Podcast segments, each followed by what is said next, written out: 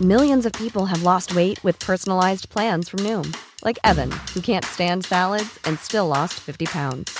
Salads, generally, for most people, are the easy button, right? For me, that wasn't an option.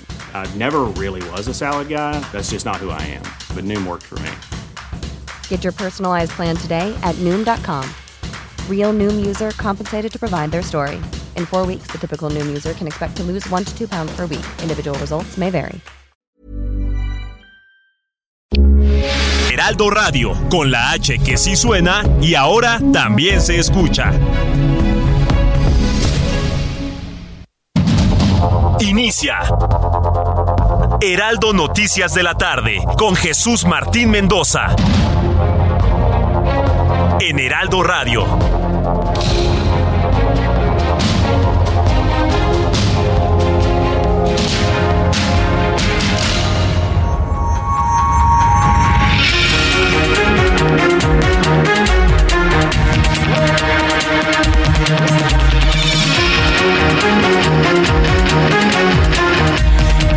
Las 6 de la tarde en punto, hora del centro de la República Mexicana. Me da mucho gusto saludarle, bienvenido, muy buenas tardes. Iniciamos el Heraldo Radio. Me da mucho gusto que se encuentre con nosotros. Ay, quiero decirle algo muy importante. Este programa de noticias lo vamos a transmitir completamente en vivo, completamente en directo durante toda esta semana. Nada de grabaciones. Ay, mire, le dejé lo mejor del año y las mejores entrevistas mientras yo me voy, quién sabe dónde. No, no, no, no, no. Aquí estamos completamente en vivo y en directo. Entendemos la importancia de las noticias y que las noticias no descansan, las noticias no tienen navidades ni año nuevos. Así que ante ello, pues yo le invito para que esté conmigo a esta hora de la tarde. Súbale el volumen a su radio, que le tengo la información más importante que se ha generado hasta este momento. Lugar, le informo hoy lunes 26 de diciembre que este lunes el presidente de los Estados Unidos, Joe Biden, ha expresado sus oraciones por los muertos debido a la histórica nevada invernal de la cual hemos sido testigos y que todos estamos sorprendidos. No veíamos un temporal así en décadas, en al menos 50 años. No había caído tal cantidad de nieve en los Estados Unidos y hay que decirlo también en la parte norte de la República Mexicana. También en la parte norte de la República Mexicana hay gran preocupación por el temporal, las intensas nevadas, el frío intenso. Y bueno, pero en los Estados Unidos los efectos son mayúsculos. El presidente de los Estados Unidos ha elevado y ha pedido oraciones para todos. El presidente Biden llamó a la gobernadora de Nueva York para ofrecerle apoyo para enfrentar los estragos que ha dejado Elliot en Nueva York. Katie Hochul previamente solicitó a la Casa Blanca que se le declare al noroeste del estado como una zona catastrófica. ¿Sabe qué va a pasar allá en Estados Unidos? Se le declara zona de desastre, se le, se le declara zona de catástrofe allá en los Estados Unidos, esa zona, y empiezan a fluir recursos económicos, tal y como lo teníamos aquí en el Fonden. Pero pues ya sabe, aquí en México, el presidente se le ocurrió cancelar eso y usar ese dinero robarse ese dinero del Fonden para regalarlo a la gente y con eso comprar una voluntad del voto voy bien o me regreso. Eso es lo que hizo. Y digo, y lo comparo para que nada más vea usted cómo allá donde hay una enorme tragedia, pues las cosas van finalmente fluyendo, ¿no? Van las cosas fluyendo y bueno, pues eh, afortunadamente con los recursos económicos que tiene la Federación Estadounidense. Bueno, le voy a tener todos los detalles de esta catástrofe Sí, climática, aunque hay que decirlo, la verdad es que han sido días muy excepcionales en materia de Navidad. Lo platicaremos más adelante aquí en el Heraldo Radio. También le informo que el Servicio Meteorológico Nacional informó que en las zonas altas que rodean la Ciudad de México, el Valle de México, así como la zona sur y poniente, se prevén nevadas durante el día de hoy. Es decir, ya vio usted el clima, se hizo así como que café medio gris, empezó a bajar la temperatura de manera significativa y podrían caer nevadas en las próximas horas.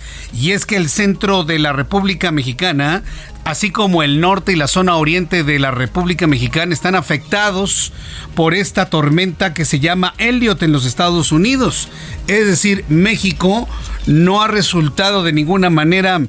Eh, inmune a este fenómeno atmosférico.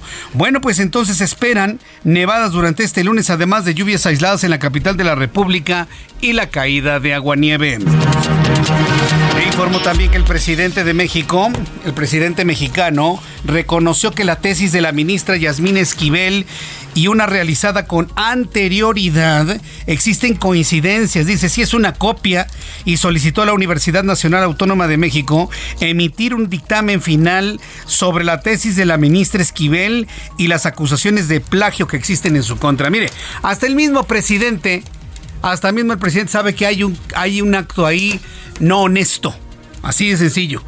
Hay un acto de falta de honestidad Mire, yo no estoy hablando si la señora Esquivel, señora porque no tiene título, yo no estoy hablando que la señora Esquivel no tenga una buena carrera, que sea una buena ministra, que sea una buena jurisconsulta, que sea una buena abogada. Claro, su esposo es amigo de López Obrador.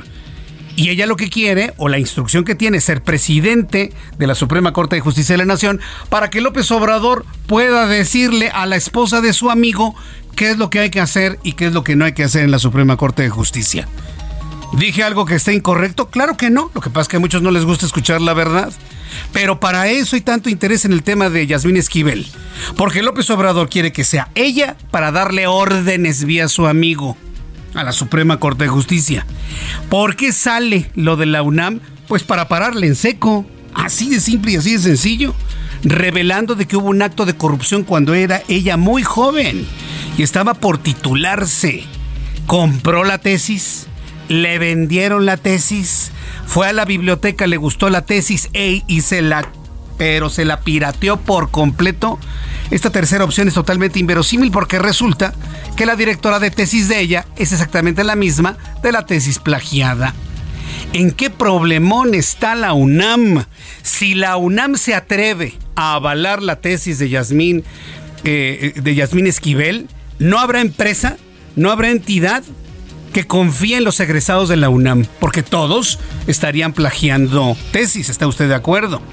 Si la UNAM le anula la tesis y el título de abogada a esta señora, independientemente de lo que eso implique, toda una un ferrocarril de andanadas le caerían desde la presidencia de la República a la Universidad Nacional Autónoma de México, que ya de suyo, dice López Obrador, está derechizada. ¿Se imagina? La UNAM está entre, la espada y la pared.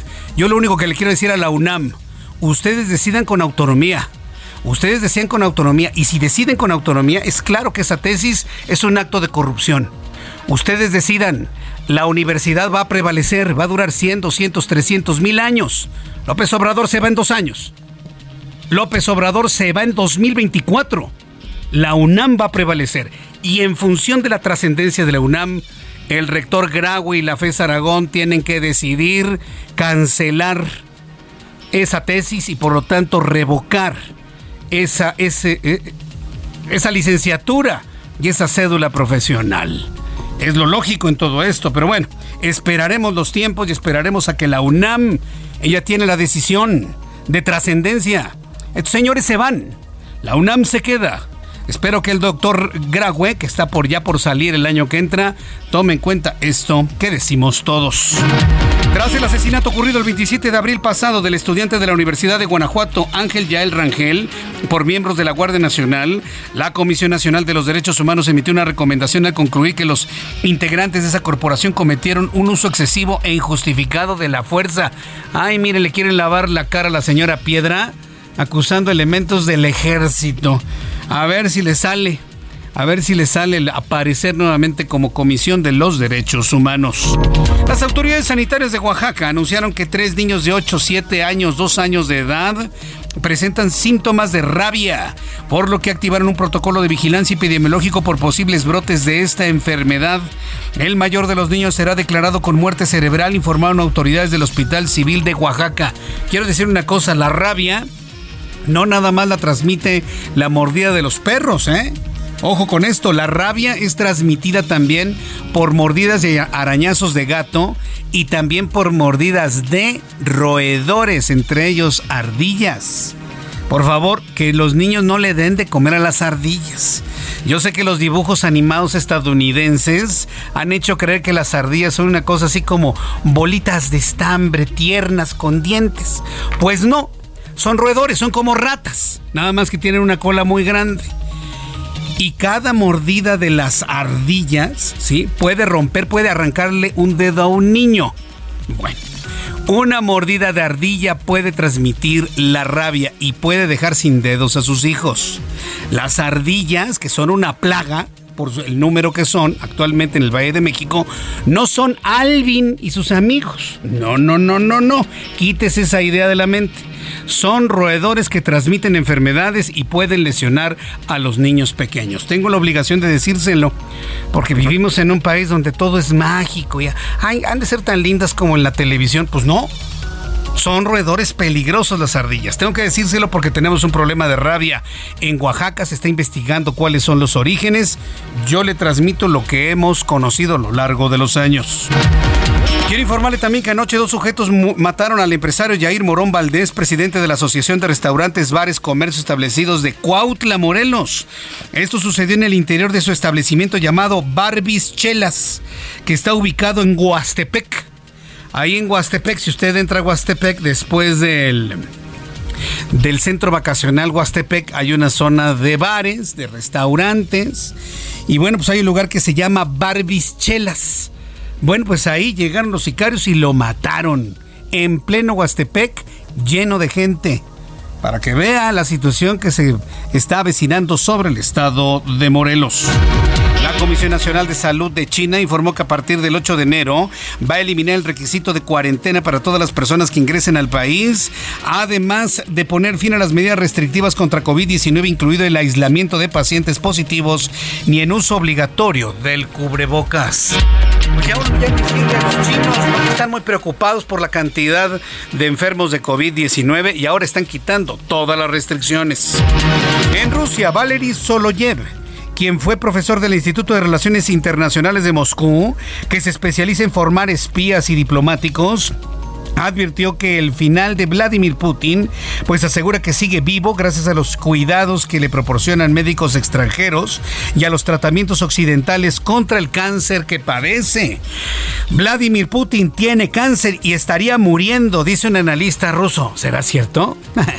Yo sinceramente no lo creo, pero bueno, entonces yo, yo le invito a que a, que esté usted muy pendiente de todo lo que se informe sobre la salud de Vladimir Putin. Son en este momento las 6 de la tarde con 12 minutos, hora del centro de la República Mexicana. Vamos con nuestros compañeros reporteros urbanos periodistas especializados en información de ciudad. Javier Ruiz, ¿en dónde te ubicamos esta hora de la tarde? Te escuchamos.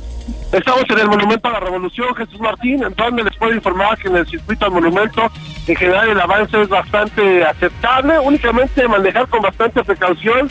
Y es que llegando a la calle de Plaza de la República, Jesús Martín, han colocado una feria y es por ello que también esta avenida está totalmente cerrada en dirección hacia el Paseo de la Reforma. En los alrededores el avance es constante, únicamente pues sí manejar con precaución, están acudiendo bastantes familias a esta feria que han colocado aquí a pie del monumento y esto provoca pues constante cruce de peatones, muchos niños que hemos observado entre los 5 y 10 años de edad, eh, a veces se cruzan de manera intempestiva, hay que tenerlo en cuenta, no soltarlos y manejar por supuesto con precaución.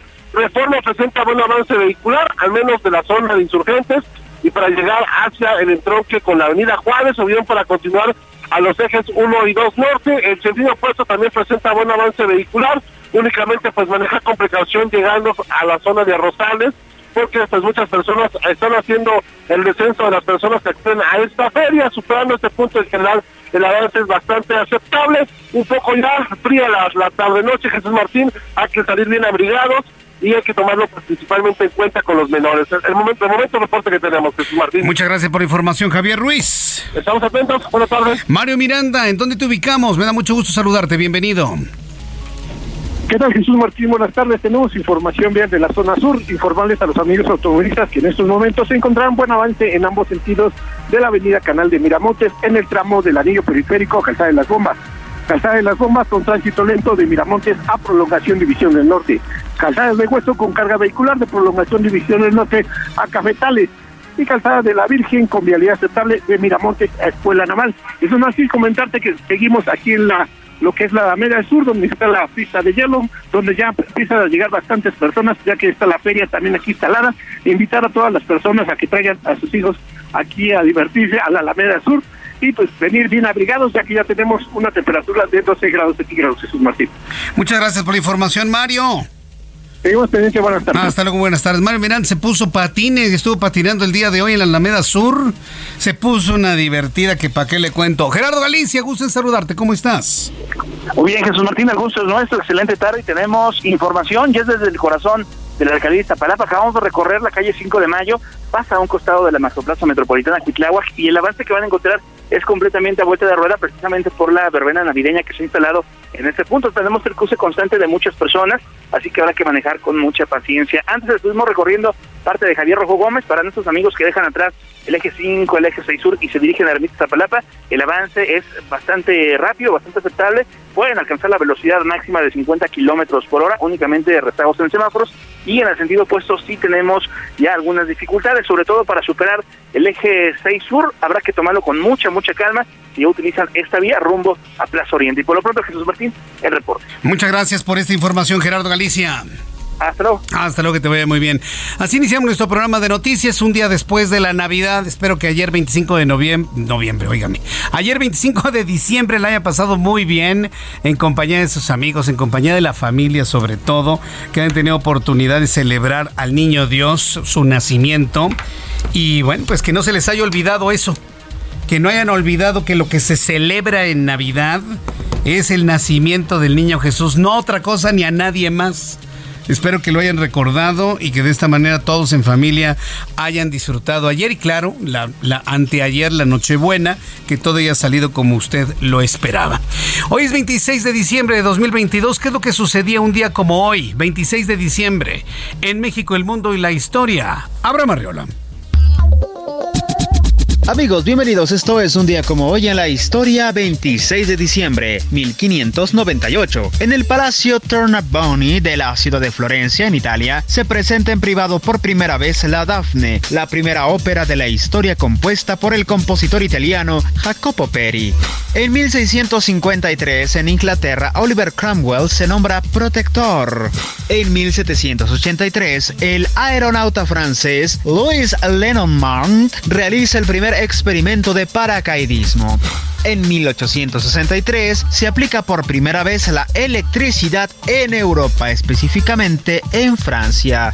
En 1932 el italiano Renato Donati alcanza una altitud de 9.700 metros con un avión deportivo. En 1943, en Turquía, un terremoto causa 1.800 muertos. En 1967, en la BBC, se estrena la película Magical Mystery Tour de los Beatles. Y en 1990, el soviético Gary Kasparov retiene el título de campeón del mundo de ajedrez. Amigos, esto fue un día como hoy en la historia. Muchas gracias. Muchas gracias, Abraham Arreola, por las efemérides del día de hoy. Como verán, pues eh, muchos asuntos importantes eh, que, hay que recordar. Fíjense que uno de los más importantes que yo recuerdo es eh, el, ocurrido en la ciudad de Banda H, allá en Indonesia, que fue sacudida por un terremoto, un, sí, un gran terremoto hace ya varios años y ocurrió precisamente ese terremoto un 26 un 26 de diciembre y bueno, pues también hay que recordar, recordarlo porque la verdad es que ha sido uno de los eventos más catastróficos, más catastróficos que uno tenga recuerdo. Fue hace 10 años precisamente, en el 2012.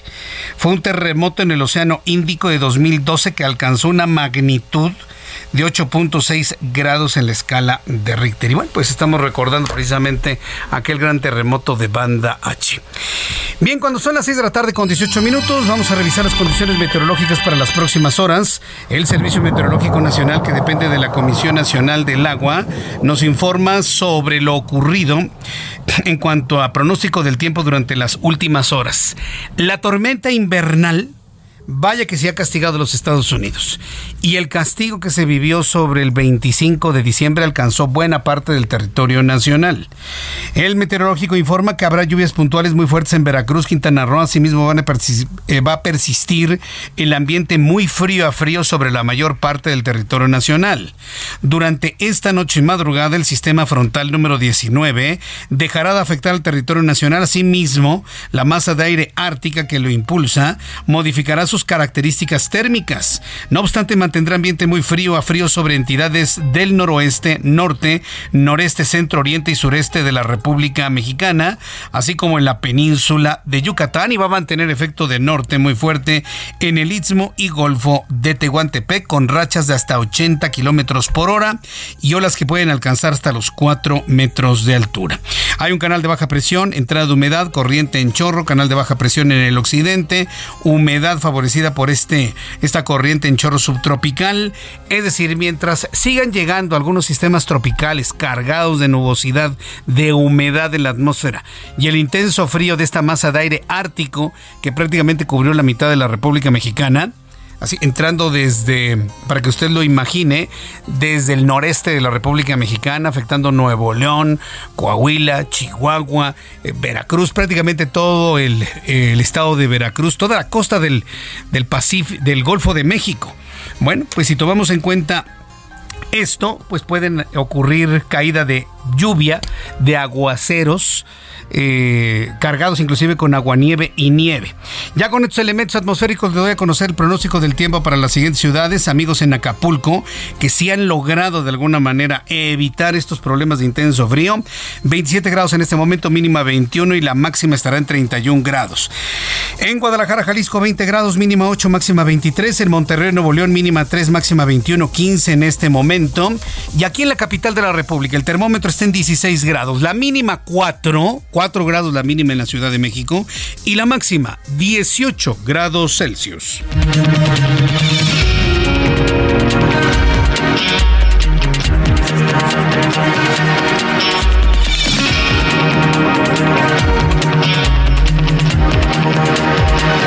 Son las 6 de la tarde con 21 minutos, las 6 de la tarde con 21 hora del centro de la República Mexicana. ¿Cómo le fue de frío ayer, eh? Cómo le fue inclusive hasta de caída, de caída de nieve ayer en las inmediaciones de la Ciudad de México, en el Ajusco, en las inmediaciones del volcán Popocatépetl. Bueno, quiero informarle que por cuarto día consecutivo sigue una situación de caos en el Aeropuerto Internacional de Tijuana, el cual se generó por la cancelación y retraso de vuelos principalmente de Volaris y Viva Aerobús. Pasajeros afectados refieren la cancelación de casi 50 vuelos a lo largo de tres días, todos de las aerolíneas mencionadas. Vamos con Ana Laura Wong, ella es nuestra corresponsal en Tijuana. Adelante Ana Laura, gusto en saludarte. Buenas tardes. Hola, ¿qué tal? Te saludo con gusto también este, pues desde Tijuana, pues con esta información que la verdad ha sido un caos acá en el aeropuerto. Ya registran 70 vuelos eh, con demora y, cancelados desde la noche del viernes, cuando hubo eh, pues densa neblina en la zona del aeropuerto, sobre todo en esa zona que es de Otay. Pero eh, ya el sábado mejoró las condiciones climatológicas y la verdad que todos los pasajeros pensaban que pues, iban a ir el día sábado y lamentablemente es que tuvieron que pasar Navidad y Nochebuena ahí en el aeropuerto, en las salas de, de espera, porque han estado reprogramando los vuelos, incluso algunos fueron cancelados, ya no les dieron opción para viajar en los próximos días, están molestos porque no les han hecho el reembolso de sus vuelos. Y otros que pues con la reprogramación desde la noche del viernes y hasta el día de hoy siguen esperando en el aeropuerto, además de las personas que ya tenían pues ya eh, comprado sus vuelos para el día de ayer o para el día de hoy, pues esto se ha acumulado todavía más de pasajeros eh, que están ahí en la espera. Ya eh, reportan escasez de alimentos incluso en las tiendas de, de ahí de autoservicio en, el dentro del aeropuerto, como también pues ya los espacios son imposibles para quienes están ahí, que pues, están durmiendo desde la noche del viernes. El aeropuerto, el grupo aeroportuario no ha dado un posicionamiento oficial, solamente comparte las cifras de que ya van 70 vuelos desde la noche del viernes al día de hoy. Y por la parte de la aerolínea Volaris, que es donde sobre todo la, la, aerolínea que ha tenido esos problemas de tanto de llegadas y salidas desde Tijuana, eh, pues solamente les pido disculpas, pero los módulos de información dentro del aeropuerto no les están dando ninguna explicación, solamente dicen que son las condiciones climatológicas de no solamente de Tijuana, sino de otros estados, pero aquí lo preocupante es que a partir de mañana por la noche se espera una tormenta y que se pronostica hasta del martes, de la noche del martes hasta el día domingo. Entonces, pues van a ser días de intensa lluvia y que podría todavía eh, pues hacer más retrasos y demoras de estos de estos vuelos que están programados para los próximos días. Correcto, todo el problema es precisamente por eh, las nevadas, el frío y las condiciones para no poder volar, ¿verdad? Así es, pero dentro del aeropuerto eh, ya la, gente estuvo pues desesperada el día sábado por la noche, pues, en plena Navidad. Se manifestaron, incluso algunos bajaron a la zona de aterrizaje para manifestarse, este, para pedir que ya por favor se fueran de, de, de, ahí, de, Tijuana, pero eh, también no les dan una explicación ahí dentro del aeropuerto y eso pues, los está desesperando todavía más. Correcto, pues te agradezco mucho la información, Ana Laura. Gracias por la información desde Tijuana. Gracias, bonita, bonito día y feliz Navidad. Feliz Navidad, espero que hayas tenido muy feliz Navidad. Gracias, Ana Laura, que te vaya muy bien. Bueno, nuestra compañera corresponsal en Tijuana, difícil lo ocurrido allí en Tijuana por las condiciones climáticas. El problema es que las aerolíneas, uh, se las rebasa la situación. No tienen ninguna política para enfrentar situaciones de crisis. Voy a los anuncios y regreso con más aquí en El Heraldo. Escucha las noticias de la tarde con Jesús Martín Mendoza. Regresamos. Heraldo Radio, con la H que sí suena y ahora también se escucha.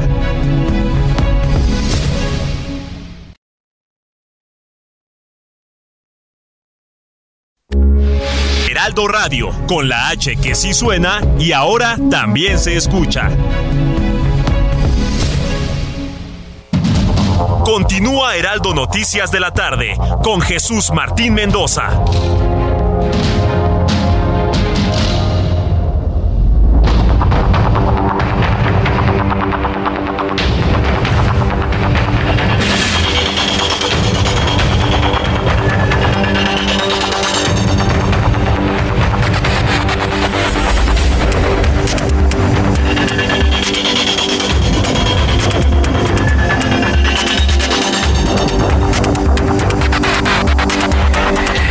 Las 6 de la tarde con 30 minutos hora del centro de la República Mexicana. No, no, ahora, sí para que vea, me he quedado completamente sorprendido, impactado del paso del tiempo. La verdad es que me he quedado completamente impactado del paso del tiempo. Fíjese que me llamó por teléfono y esto que le voy a comentar tiene que ver con una corrección de un dato que le acabo de dar. Me llamó por, teléfono, bueno, a través de redes sociales, don er, León Ernesto Telles Berlanga que por cierto me dice que nunca se pierde el programa y que está muy pendiente de nuestro programa de noticias. Y me habló amablemente para corregirme el dato del terremoto de Bandache en Indonesia. Sí, yo lo recuerdo claramente la noticia como tal, pero mire cómo es el tiempo yo sigo pensando que algo ha pasado con el tiempo porque no puede ser que hayan pasado, no 10 años, le dije 10 años, no hombre, han pasado 18 años de aquel acontecimiento. Fue el 26 de diciembre de 2004. Ha sido uno de los eh, terremotos más devastadores de toda la historia. Fue un maremoto en realidad. Surge el rompimiento de la placa en el mar y el agua, las olas, arrasaron toda la ciudad de Banda H, que está en la puntita de la isla de Indonesia. Pero además, eh, el efecto de este terremoto fue de, magnitud planetaria, porque las olas, las ondas sísmicas, si usted ubica la isla de Indonesia, ¿sí? Obviamente las ondas sísmicas o los, las grandes olas provocadas por el maremoto alcanzaron las costas de la India, alcanzaron las costas de Madagascar, bueno, llegaron hasta África, llegaron hasta el cuerno de África en Somalia. Hasta allá se registraron las grandes olas provocadas por el maremoto. Y claro, las olas arrasaron toda la ciudad de Bandache, provocando la muerte de casi 300 mil personas. Un acontecimiento que superó toda la ciencia ficción que usted haya visto. Imagínese un terremoto que mate así inmediatamente hasta 300 mil personas. Y me está recordando don León Ernesto Telles Berlanga, que inclusive hasta se hizo una película de un caso real. Yo vi la película con Naomi Watts. Sí, yo la recuerdo.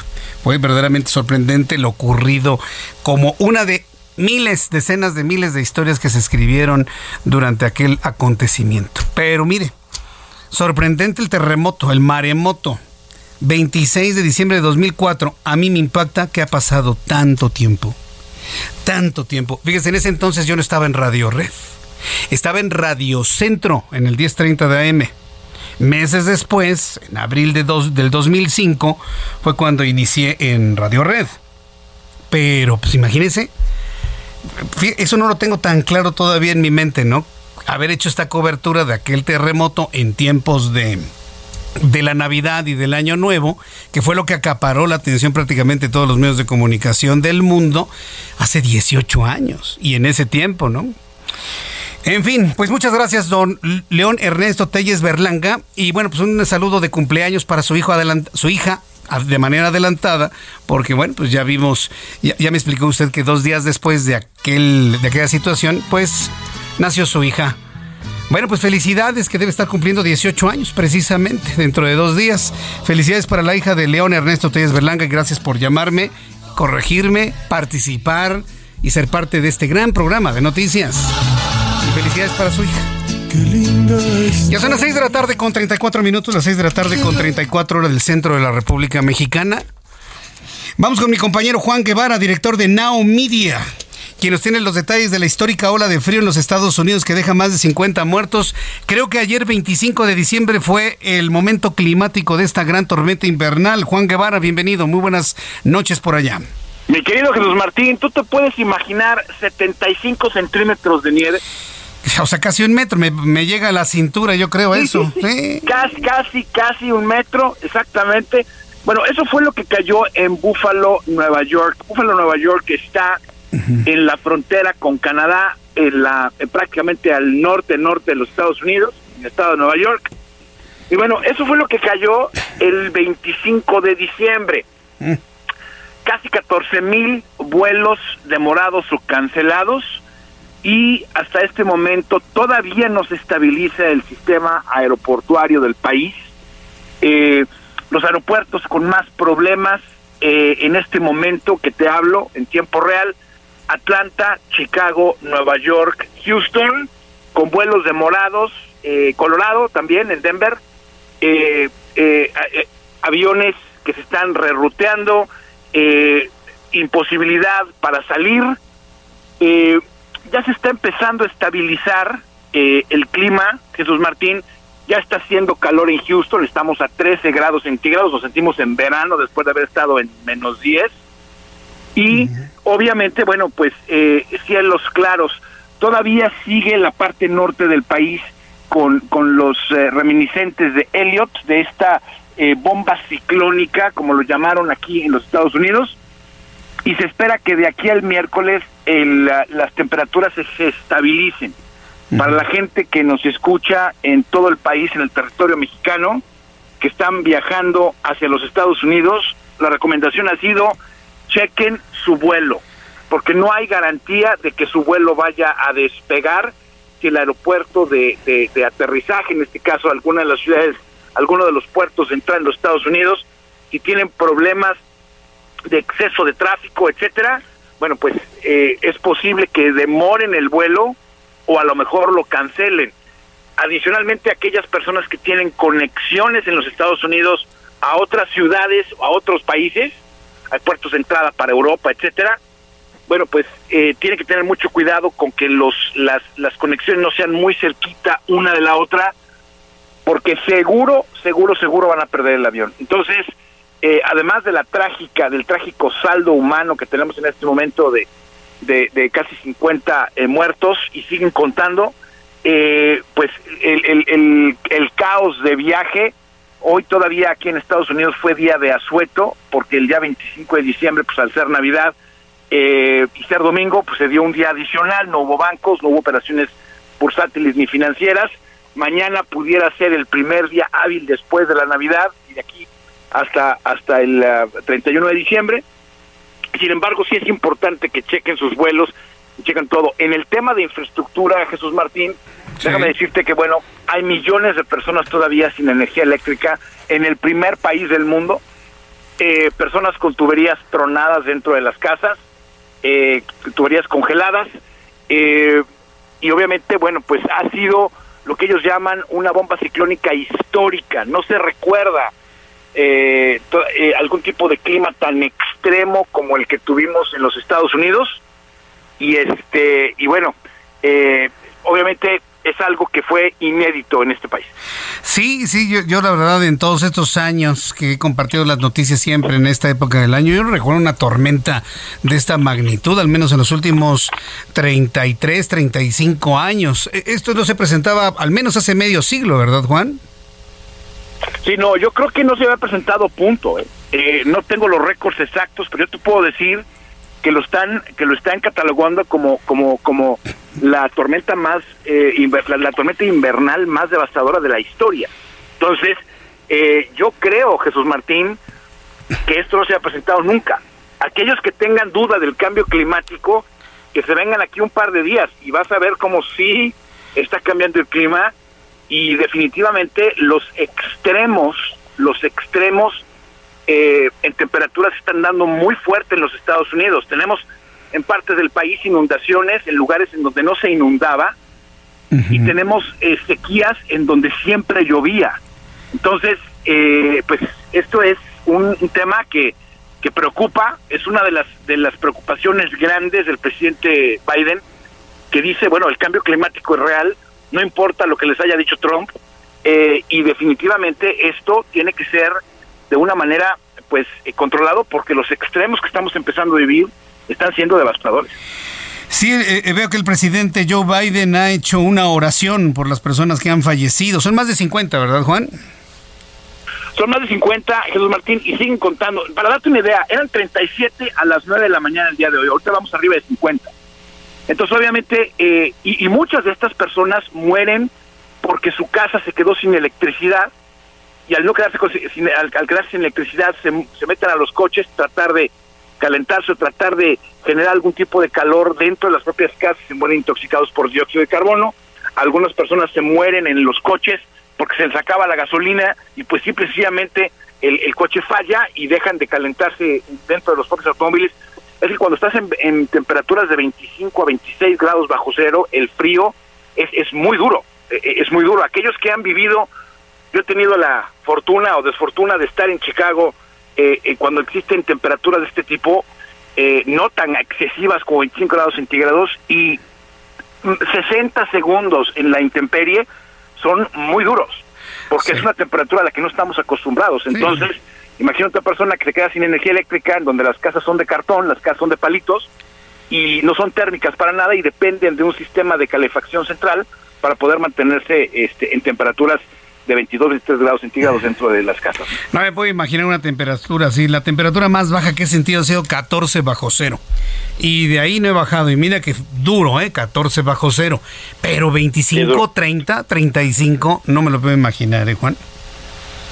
Bueno, quiero, había partes de Siberia, Jesús Martín, que estaban más calientes que Nueva York, que Chicago. O sea, es, es algo que no habíamos visto, es algo que era inédito había partes en Canadá, los famosos Blizzard, que se dan en Canadá seguidos, estaban, había partes en Canadá más calientes que el centro y norte de los Estados Unidos. Entonces, esto que sucedió fue inédito y la moraleja para todos es lo que tienen que cuidar. Si están viajando, asegúrense que no vayan a pasar un mal rato en un aeropuerto y que no estén preparados con lo que necesitan para poder estar horas en un aeropuerto.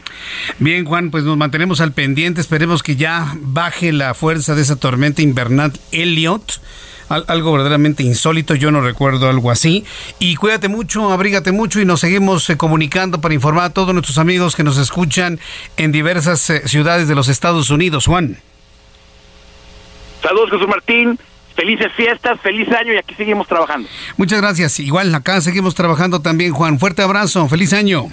Abrazo, abrazo. Abrazo, que te vaya muy bien. Es Juan Guevara, nuestro eh, colaborador, compañero, periodista, corresponsal, CEO de Now Media en los Estados Unidos. Y saludo a nuestros amigos en Chicago. Precisamente nos hablaba Juan Guevara de Chicago. Estamos en la frecuencia de FM en Chicago, hasta donde enviamos un caluroso saludo a nuestros amigos hispanoparlantes, también angloparlantes. Decirles que hemos estado muy atentos de lo que sucede en una ciudad como Chicago Y bueno, pues eh, todos aquí en México muy pendientes de familia, de amigos que viven en aquella ciudad.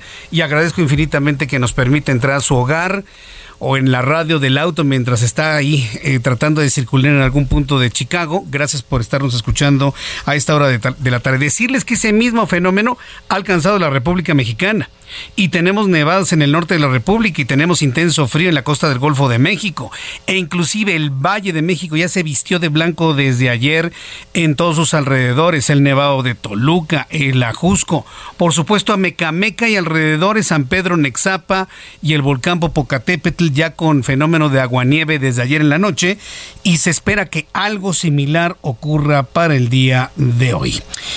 Quiero informarle que tres menores de edad, 8, 7 y 2 años, del municipio de Texmelucan, Oaxaca, fueron hospitalizados tras presentar sintomatología de rabia humana. Tienen sintomatología estos niños de rabia humana, informaron las autoridades sanitarias de la entidad, quienes alertaron a la población por posibles brotes de rabia. Uno de los niños será declarado con muerte cerebral en las próximas horas por autoridades del Hospital Civil de Oaxaca, donde se encuentran internados los menores de edad. Usted tiene que tomar en cuenta esto. La rabia es muy peligrosa. No crea que nada más es espumita en la boca. No, no, no, no, no. Es un virus que ataca el sistema nervioso central. Y como lo ha escuchado, un niño ya perdió su cerebro. Vamos a entrar en comunicación con Karina García, corresponsal en Oaxaca, quien nos tiene la información. Adelante, Karina. Gusto en saludarte. ¿Qué tal, Jesús Martín? Auditorio, muy buenas tardes. Pues efectivamente, uno de los tres menores de edad que fue mordido por un murciélago en la localidad de Palo de Lima, en la Sierra Sur de Oaxaca, será declarado con muerte cerebral, reveló la directora del Hospital Civil, doctor Aurelio Valdivieso, Rocío Arias Cruz. En entrevista para el Heraldo Radio, eh, pues la también médico de profesión precisó que debido a que el niño de siete años, ocho meses, no presenta reflejos primarios, será declarado en dicha condición en las próximas horas, mientras que las otras dos pacientes aún se encuentran en observación médica. La niña de ocho años está bajo ventilación mecánica. Ella aún presenta reflejos primarios, hay reflejo, dijo corneal, y seguirán vigilando eh, esta situación. Además, eh, la niña de dos años pues aún no presenta síntomas y ha sido vacunada con eh, pues cuatro vacunas para poder eh, de alguna forma salvarle la vida. Comentarles también que de acuerdo a la información que se ha brindado a través de diversos medios y por las propias autoridades, los tres menores de edad, dos niñas y un niño, fueron mordidos por un murciélago el primero de diciembre pero los síntomas aparecieron el pasado 14 de diciembre, por lo que fueron trasladados de inmediato al Hospital Civil para su atención y valoración. En este sentido, la secretaria de Salud de Oaxaca, Alma Lilia Velasco Hernández, confirmó tres casos sospechosos de rabia al exponer que los menores de edad de Palolima, Texmelucan, fueron mordidos por un murciélago y se hace lo humanamente posible para salvar sus vidas. Escuchemos tercer menor, que no muestra síntomas alguno, continúa bajo observación médica e inició su esquema de vacunación antirrábica, al igual que los familiares que tuvieron contacto directo con los enfermos. Además, el personal del Centro Nacional de Programas Preventivos y Control de Enfermedades, en coordinación con el Departamento de Enfermedades Transmisibles de los Servicios de Salud de Oaxaca y el Programa Estatal de Rabia y otras zoonosis de la dependencia, después de realizar una investigación, han descartado nuevos casos de personas agredidas o con sintomatología sugestiva. Precisó que el niño y las dos niñas infectadas viven en condiciones de extrema marginalidad, resultado de la falta de atención de gobiernos anteriores, al exponer que se encuentran atentos a los resultados que emita el INDRE, quien analiza las muestras para descartar o confirmar la enfermedad. Jesús Martín es el reporte. Entonces fue un murciélago, ¿no saben si fue el mismo o fueron diferentes? ¿Qué se sabe sobre eh, Las autoridades han confirmado que fue un murciélago, es decir, el mismo. El mismo murciélago. Gracias por la información. Gracias. Claro que sí. hasta luego. Los murciélagos transmiten la rabia, pero también los murciélagos son muy importantes para muchos procesos en el mundo vegetal. Si tengo que decirlo, porque si no al ratito todo el mundo va a andar matando murciélagos y creo que el problema de matar a los murciélagos es mayor que si un murciélago con rabia muerde a algunos niños. Aquí la recomendación es cuida a sus niños, Perdón, pero tiene que cuidarlos. Vive usted en una ranchería, no haya terminado ni la primaria o tenga usted doctorados y los deja libres, como sea. Hablo precisamente de la, del conocimiento de las cosas. No deja a sus niños expuestos donde hay murciélagos. No dejen que toquen las ardillas. No dejen que se acerquen a perros desconocidos. Usted no puede saber qué mamífero puede tener el virus de la rabia. Entonces, aquí el asunto es cuidar. Cuidar a los demás, a los más chicos, a los más vulnerables y cuidarnos a nosotros mismos. Es más, cambio el orden de las cosas. Nos cuidamos nosotros para poder cuidar a los demás. Son las 6.48 horas del centro de la República Mexicana. Quiero informarle que Rodrigo Cordera, miembro del Consejo Nacional del Movimiento Ciudadano, retomó la iniciativa que establece que exista transporte público durante las 24 horas en la Ciudad de México como un derecho a la movilidad, evitando que las personas trabajadoras paguen servicios de transporte privado con costos elevados. Ahí está la propuesta para que el metro nunca cierre y haya metro a las 3 de la mañana, 4 de la mañana, 2 de la mañana a la hora que lo necesite. Igual trolebuses, igual metrobús. ¿Tendrá eco este llamado? Súbale el volumen a su radio porque tengo a Rodrigo Cordera, quien es miembro del Consejo Nacional del Movimiento, de Movimiento Ciudadano. Estimado Rodrigo Cordera, bienvenido, muy buenas noches, ¿cómo está? Eh, vuelvo a hacer el enlace con Rodrigo Cordera para que nos diga si realmente él considera que va a tener eco una propuesta como la que él está planteando. ¿A usted le serviría el metro las 24 horas del día? Yo creo que a muchos. A muchos, pero ¿sabe qué? Siempre se hace un cálculo. A ver, ¿cuánto me, cuánto me entra de pasaje contra el pago de empleados, que tienen que ser al doble por lo menos? Consumo de energía eléctrica. Rodrigo Cordera, me da mucho gusto saludarlo. Bienvenido, ¿cómo está? Muy bien, Jesús, muchas gracias por la invitación y un saludo a todo el auditorio. Muchas gracias. Entonces, ¿sería conveniente para garantizar el derecho a la movilidad tener transporte público las 24 horas. Estamos hablando de metro, metrobús, trolebuses, el transporte de la Ciudad de México.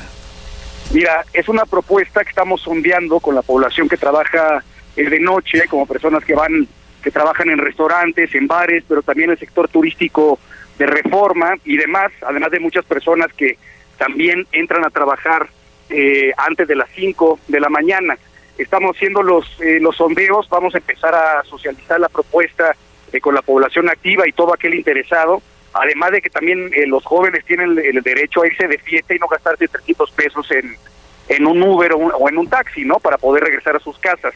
Es una propuesta que queremos platicar con el Congreso de la Ciudad de México, con el Congreso también de, del Estado de México, con el Ejecutivo local y obviamente sociedad civil interesada para ver cómo podemos hacer para tener una ciudad eh, nocturna, que ya la tenemos, pero no tenemos los medios para, para movernos de, de manera no gratuita, sí, sí, sí, evidentemente pagado, pero, pero que podamos eh, disfrutar mucho más de, de, nuestra, de nuestra ciudad y también así recuperar la paz y la, la seguridad, ¿no? que es una cosa que le preocupa mucho a, la, a las personas que usamos el transporte público.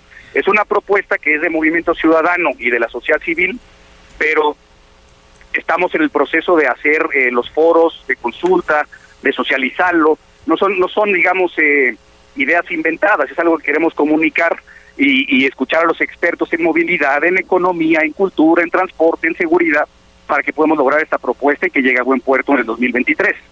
Ahora, ¿tendrá posibilidad de eco? Porque evidentemente el gobierno de la Ciudad de México tendrá que calcular cuánta gente lo va a utilizar, cuánto significaría de ingresos contra pago al doble por trabajar en la madrugada, gasto de energía eléctrica, pago de servicios de seguridad.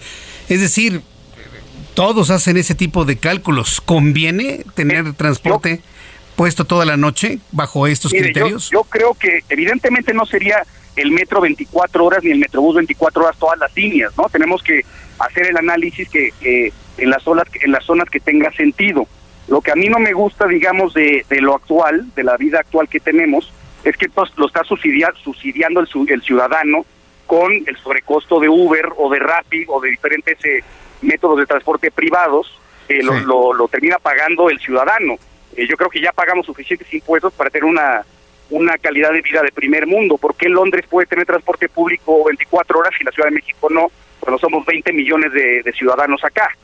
Yo creo que se trata de organizarnos, de, de, de, pensar y salirnos de los, de los paradigmas actuales que, con los que hemos vivido y con los que estamos acostumbrados.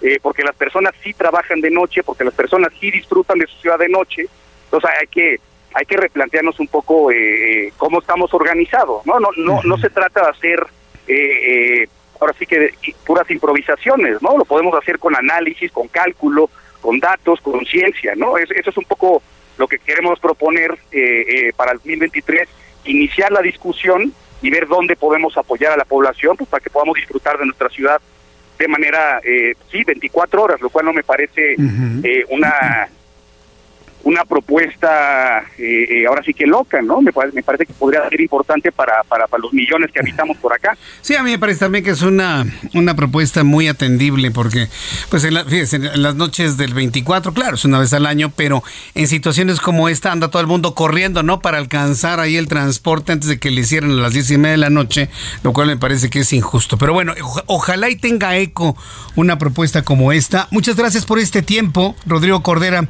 por compartirnos esto aquí en el Heraldo Radio. Te lo, agradezco, te lo agradezco mucho, Jesús. Y estamos a la orden porque la propuesta la vamos a empezar a sondear eh, a partir del 30 de, enero. Y estaremos haciendo foros en el Congreso y bueno, en las redes estaremos muy, muy, muy activos. Muy bien, pues estaremos muy atentos durante todo ese tiempo. Muchas gracias. Que le vaya muy bien. Feliz año. Hasta luego. Feliz año, Rodrigo Cordera, miembro del Consejo Nacional de Movimiento Ciudadano. Voy a los anuncios. Al regreso le tendré un resumen con las noticias más importantes. Por supuesto, los números de COVID-19. Sigue subiendo los casos de COVID-19. Muchos me dicen, es gripa, Jesús Martín. ¿Cuál gripa? Es COVID. Lo que pasa es que es una nueva cepa que las pruebas de antígeno no detectan. Pero bueno, voy a los anuncios y regreso enseguida con más aquí en El Heraldo. Escucha las noticias de la tarde con Jesús Martín Mendoza. Regresamos.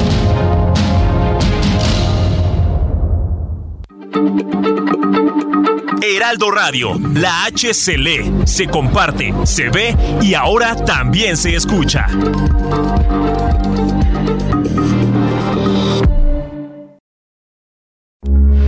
Heraldo Radio, con la H que sí suena y ahora también se escucha. Continúa Heraldo Noticias de la tarde con Jesús Martín Mendoza.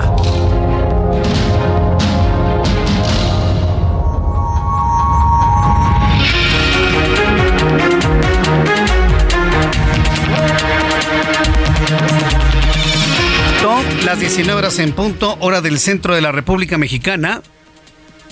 Le presento un resumen con las noticias más importantes en el Heraldo Radio. Quiero informarle que en redes sociales está circulando un video desde la noche del 24 de diciembre en el que se observan camiones con adornos navideños cargados de pantallas, electrodomésticos, juguetes, con sonidos de corridos alusivos al cartel Jalisco Nueva Generación y a uno de sus lugartenientes, Ricardo Ruiz Velasco, conocido el doble R. Además, se observa como decenas de personas, presuntamente vecinos de colonias populares de Guadalajara, observan el desfile de camionetas cargadas con este tipo de regalos, los cuales habrían sido distribuidos con tranquilidad por quienes serían integrantes del cartel Jalisco Nueva Generación. ¿La gente qué? Pues recibiendo, venga nuestro reino. Pues sí. Pues sí, eso, eso yo creo que más que tener a Morena o alguna persona como la que ya conocemos en la presidencia, lo más grave es tener una sociedad dispuesta a recibir lo que sea de quien sea. Esa es la gran tragedia de este país. Que hay una sociedad dispuesta a recibir lo que sea de quien sea. Esa es la gran tragedia. Lo demás, pues mire, el cartel, el crimen, el partido este, el presidente, todos están haciendo su chamba. Aquí lo grave es que la sociedad se deja hacer y deshacer. Pero bueno, ya platicaremos de esto un poco más adelante aquí en el Heraldo Radio.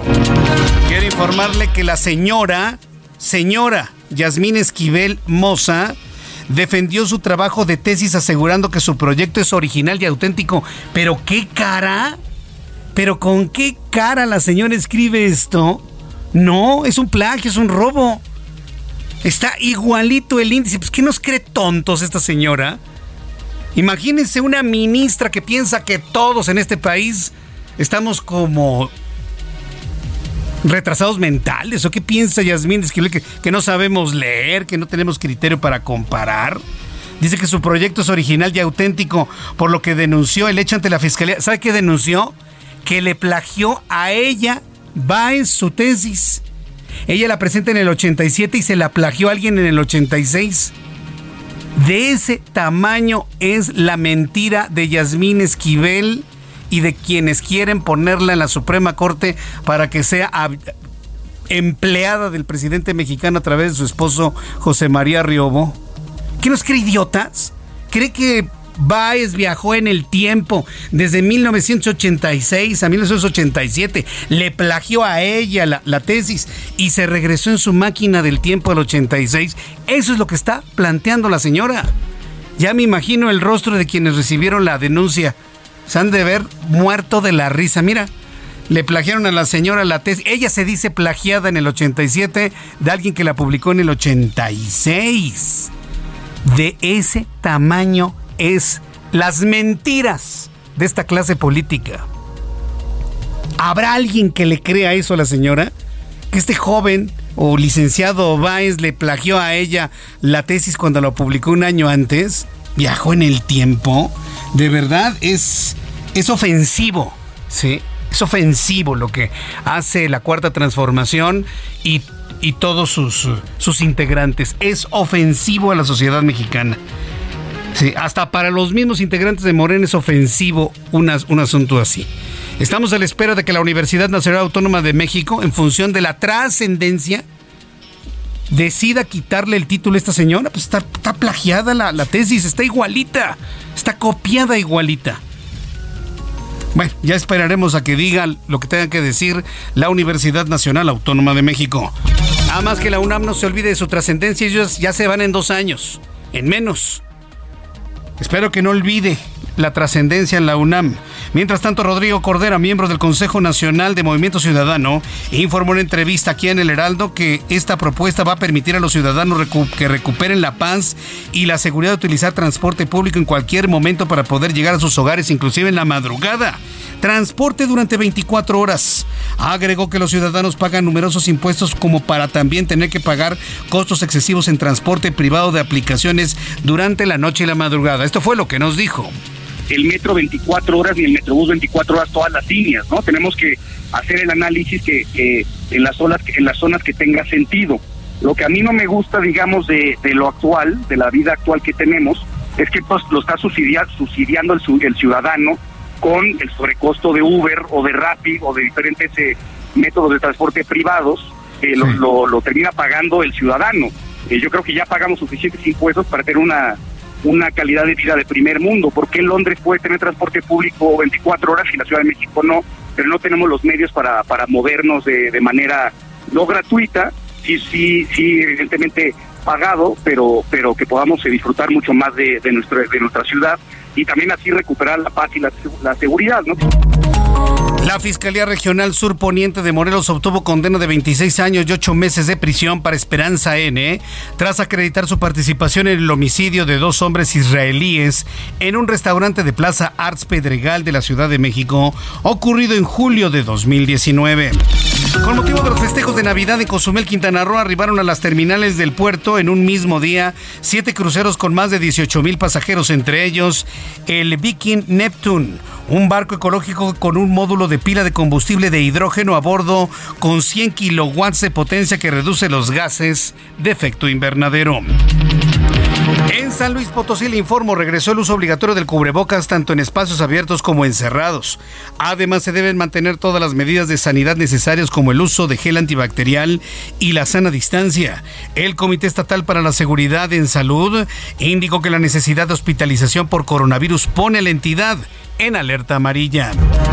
De acuerdo con información compartida por el reportero Carlos Jiménez, la Fiscalía del Estado de México habría dejado en libertad al hombre que atropelló y mató a un tamalero que circula en su triciclo por una calle de la colonia Atlanta en Cotitlán, Izcalli, cuando viajaba en exceso de velocidad y en estado de ebriedad. Bueno, pues lo dejaron libre al borracho que mató al tamalero. Sí. No, bueno, pues sí, si dejan libre a un asesino, pues nos podemos esperar cualquier tipo de cosa de esta justicia. Un juez de distrito del sistema penal en Hermosillo, Sonora, vinculó a proceso a dos personas que fueron detenidas mientras transportaban 3.114.490 pastillas de fentanilo dentro de cocos, además de 5 kilos de la misma droga en polvo. Y le informo que la Comisión de Pesca y Vida Silvestre de Florida ha emitido una alerta por posible lluvia de iguanas. Sí, no le estoy bromeando, no es 28 de diciembre todavía. La Comisión de Pesca y Vida Silvestre emitió una alerta por la posible lluvia de iguanas debido a que estos reptiles son afectados por las bajas temperaturas las cuales ocasionan que sufran una parálisis temporal y podrían caer desde los árboles, por lo que pidieron a la población estar en alerta para que una iguana no caiga en sus cabezas y si es posible poner a salvo a alguno de los reptiles en vez de en, en vez de atacarlos o matarlos. Si los ven en el suelo, están pidiendo que los pongan a salvo a los reptiles que queden paralizados por el intenso frío en la Florida.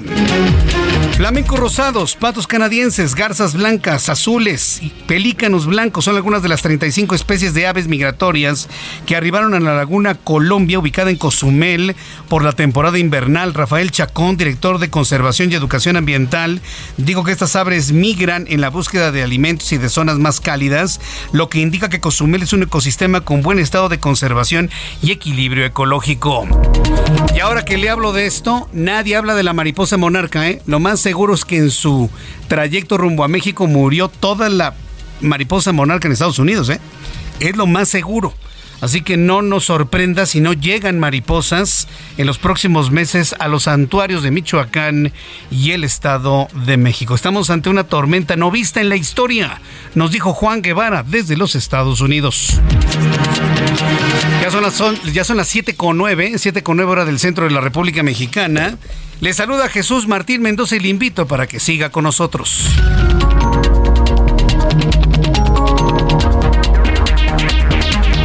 Ya son las 7:10, 19 horas 10 minutos, hora del centro de la República Mexicana. Javier Ruiz, gusto en saludarte. ¿En dónde te ubicamos a esta hora de la tarde? El gusto es mío, Jesús Martín, en la Avenida de los Insurgentes, donde vamos a encontrar ya carga vehicular, pero en general el avance es constante, al menos para quien se desplaza de la torre de la Avenida Chapultepec, y esto en dirección hacia Reforma, más adelante para continuar a los ejes 1 y 2 norte. El sentido, pues en general el avance sí es constante, únicamente asentamientos que están provocados por la operación de semáforos y es lo que corresponde al eje 1 norte, también ya con carga vehicular, pero en general el avance es aceptable una vez que se deja atrás insurgentes y esto para llegar hacia las inmediaciones de la colonia Morelos, hacia la zona de Tepito, superando realmente la línea de circunvalación. El avance también es constante para llegar hacia las inmediaciones del eje 3 Oriente, la avenida Francisco del Paso y Toncoso. De momento, Jesús Martín, es el reporte que tenemos. Muchas gracias por la información. Estamos atentos, buenas noches. Gracias, buenas noches. Vamos con mi compañero Mario Miranda, quien nos tiene más información. Adelante, Mario. ¿Qué tal, Jesús Martín? Buenas tardes. Nos encontramos en la colonia del Valle, exactamente en la calle Cerrada de Amores, en el número 10. Y comentarte que pues aquí fueron reportadas dos personas sin vida, dos adultos mayores, al interior de un departamento, el departamento 102 de la Cerrada de Amores, número 10 dos adultos mayores de nombre Guadalupe y Susana. Hasta el momento se desconocen las causas de la muerte de estas personas. En el lugar se encuentran elementos de la Secretaría de Seguridad Ciudadana, también se encuentra personal de la Fiscalía General de Justicia realizando el peritaje al interior de este departamento. Hay mucha movilización policíaca en esta zona de la colonia del Valle. Jesús Martín, estaremos al pendiente del informe que dé la Fiscalía de las causas de la muerte de estas dos personas, de estos dos adultos mayores, Jesús Martín. Gracias por esta información, Mario. Seguimos pendiente, buenas noches. Gerardo Galicia, me da mucho gusto saludarte. ¿En dónde te ubicamos? El gusto es nuestro, Jesús Martín. Excelente noche recorriendo el circuito bicentenario su tramo Río Churubusco y Boulevard Puerto Aéreo. Hemos encontrado un avance por lo menos eh, aceptable. Se utilizan los carriles centrales desde la zona de la avenida Canal de Tezontle hasta el viaducto. Luego el avance se torna lento, casi a vuelta de rueda hasta la calzada de Ignacio Zaragoza. Luego se libra un poco, pero nuevamente llegando a la zona de obras a un costado de la terminal número uno del Aeropuerto Internacional de la Ciudad de México van a encontrarse con bastantes conflictos viales. El motivo, reducción de carriles, se está modificando la tubería, se va a colocar un cárcamo justo en esta zona y por ello van a encontrarse con algunos asentamientos. Habrá que manejar únicamente con paciencia y ya superando la zona de obras, el avance mejora notablemente. Y por lo pronto, Jesús Martín, el reporte. Muchas gracias por esta información, Gerardo. Hasta luego. Hasta luego, que te vaya muy bien. Son las 7 con 12, hora del centro de la República Mexicana. Sí, es una semana atípica porque estamos entre la Navidad y el Año Nuevo, entre la Nochebuena y la Nochevieja, pero aún así hay actividad económico-financiera en nuestro país, la última semana activa del año. Héctor Vieira nos informa. La Bolsa Mexicana de Valores inició la última semana del año con una pérdida del 0.60%, al retroceder este lunes 304.20 puntos, con lo que el índice de precios y cotizaciones, su principal indicador, se ubicó en 50.273.89 unidades. En Estados Unidos, Wall Street suspendió sus operaciones este lunes por tratarse de un día feriado con motivo de la celebración de Navidad, por lo que mañana martes reanudará sus actividades. En el mercado cambiario el peso mexicano se depreció 0.23% frente al dólar estadounidense, que cerró en 19 pesos con 8 centavos a la compra y en 19 pesos con 38 centavos a la venta en ventanilla. El euro se ubicó en 20 pesos con 4 centavos a la compra y 20 pesos con 64 centavos a la venta. El Bitcoin tuvo un alza en su valor del 0.09% para ubicarse en 16.835.30 dólares por unidad, equivalente a 326.171 pesos mexicanos con 31 centavos. La encuesta de expectativas de Citibanamex pronosticó para 2023 un promedio de crecimiento económico para México del 0.95%, mientras que la inflación general anual se ubicaría en el 5.18% y la tasa de interés referencial en un 10.25%, debido principalmente a un panorama recesivo sobre la economía de Estados Unidos. El Instituto Mexicano de Ejecutivos de Finanzas advirtió que la economía mexicana podría entrar en recesión durante 2023, debido a que se prevé un crecimiento económico del 1.2%, lo que se suma a factores como el rebrote del COVID-19, una ruptura en la cadena de suministros y el conflicto entre Rusia y Ucrania. La Comisión Nacional del Sistema de Ahorro para el Retiro determinó este lunes las comisiones que podrán cobrar las Afores en 2023, cuyo promedio será del 0.56%, el mismo nivel aprobado para 2022, lo que podría representar ahorros para los trabajadores hasta por 24.400 millones de pesos. La Procuraduría de la Defensa del Contribuyente informó que a una semana de concluir 2022 ha atendido 30.791 quejas, un 18.5% más en comparación con el mismo periodo del año pasado y de las cuales el 80% se resolvieron a favor de los contribuyentes. Informó para las noticias de la tarde Héctor Vieira. Muchas gracias Héctor Vieira por la información de economía y finanzas. Ya son las 7.15, hora del centro de la República Mexicana. Bien, pues vamos a continuar con, con toda la información aquí en el Heraldo Radio. Bueno, estoy en comunicación en estos momentos con Miriam Ursúa. Ella es la titular de la Secretaría de Gestión Integral de Riesgos. Sobre la parte que nos que, conocemos y entendemos. Es la titular de Protección Civil de la Ciudad de México. Y la he invitado esta tarde para que nos hable sobre las recomendaciones más importantes a esta temporada de intenso frío, de bajas temperaturas en el Valle de México. Estimada Miriam Ursúa, me da mucho gusto saludarla. Bienvenida. Muy buenas tardes. Hola, ¿qué tal? Muy buenas tardes. Eh, interesante, interesante tema, sobre todo en estos días, eh, en donde hemos tenido tanto frío. Eh, te quiero comentar que el sistema de alerta temprana de la Secretaría de Gestión Integral de Riesgo y Protección Civil reportó ayer, prácticamente esta madrugada de este, de este día lunes, una, una temperatura de 1.8 grados centígrados en la zona del Ajusco Medio, en la alcaldía de Tlalpan. Eh, te quiero decir que esta es eh, la temperatura más baja que hemos tenido durante estos días. ¿sí?